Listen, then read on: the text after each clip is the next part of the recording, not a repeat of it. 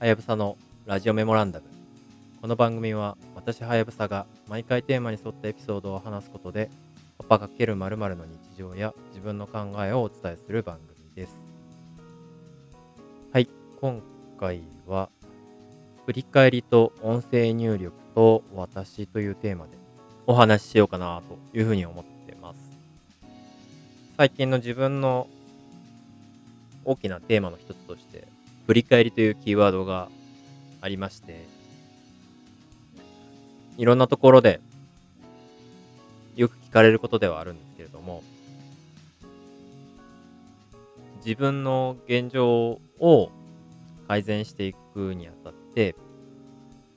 自分の解像度を上げていく必要があるなっていうことを日々考えてるんですけれども、じゃあその解像度をどうやって上げていくかっていうところで、振り返りというキーワードがフィーチャーされてきています。ただ僕結構振り返りって、どちらかというと苦手な方で、あんまり今までも意識的に振り返りをやってきたっていうことはないという自覚があります。逆に言えば、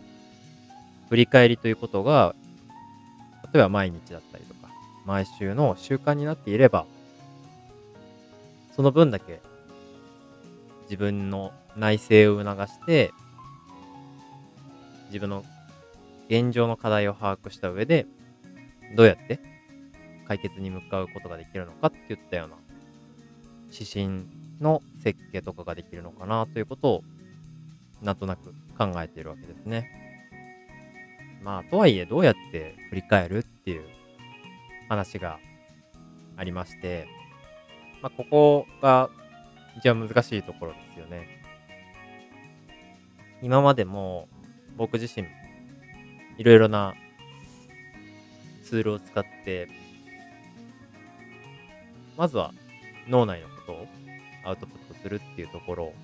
意識してトライはしてきたんですけれども、なかなかこれといったものがですね、正直見つかってなかったっていうのはあります。実際に試してたので言うと、日記だとか、あとは A4 のコピー用紙にバババって書き出す0秒思考という本のメソッドだったりとか、あとはマインドマップとかですかね。そういったツールをいろいろ試してはきたものの、なかなか続かないっていうのは、まず自分の中で大きな課題です。いろいろね、トライはするんです。トゥードゥーリストを作ったりとか、リマインダーを使ったりだとか。ただまあなかなかうまくいかないというところがありまして、何が嫌なのかなっていうところを紐解いてみると、やっぱり結構そのタスクがどんどんどんどん積み増されていって、そのタスクすべてを消化しきるっていうイメージが湧かないところまで行くと、もういいやみたいな感じで放り投げちゃってるような印象があります。この辺はね、やることよりもやらないことを決めるみたいな話もすごい重要かなと思っていて、特にね、時間のリソースっていうのは有限なので、その中で優先してやりたい、やるべき、この軸もありますよね。優先度の軸もあれば、やりたい軸なのか、やるべき軸なのかみたいな。ところで、どんなタスクを限られた時間の中でこなしていくか、どんなことに取り組んでいくかっていうのを見定めていきたいな、みたいな。気持ちは常日頃持っている。感じなんですよね。で、まあ、ただ、結局そこに対しても、今何がやりたいかみたいなところを、急に自分に問うたときにですね、なかなか出ないケースがあるんですよね。特に僕の場合は、子育て中ということもあって、もともとフルに自分のために使える時間っていうのが、丸一日あるみたいなケースが稀なので、どうしても自分に対しての優先度が無意識的に下がってる部分はあるかなと思ったりします。なので、そのためにも、まずは、自分が今どう感じているのか、何を考えているのか、どういう感情なのかっていうところを、きっちりとアウトプットすることが、その何をやりたいかということにもつながるんじゃないかというふうに思って、意識して最近やり始めているところです。で、どうやっているかっていう話をこれからしようかと思うんですけれども、実際にはこういった形でですね、音声入力。自分が今考えていること、感じていることをペラペラとマイクの前で喋って、それを文章化して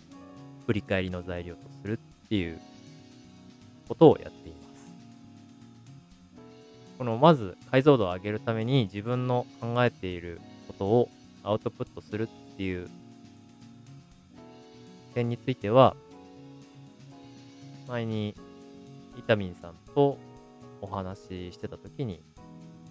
教えてもらったジャーナリングというメソッドを使っています。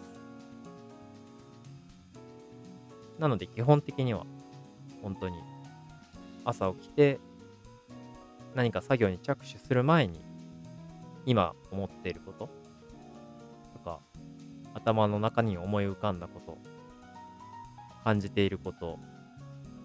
いいことも嫌なことも全てペラペラとマイクの前で喋って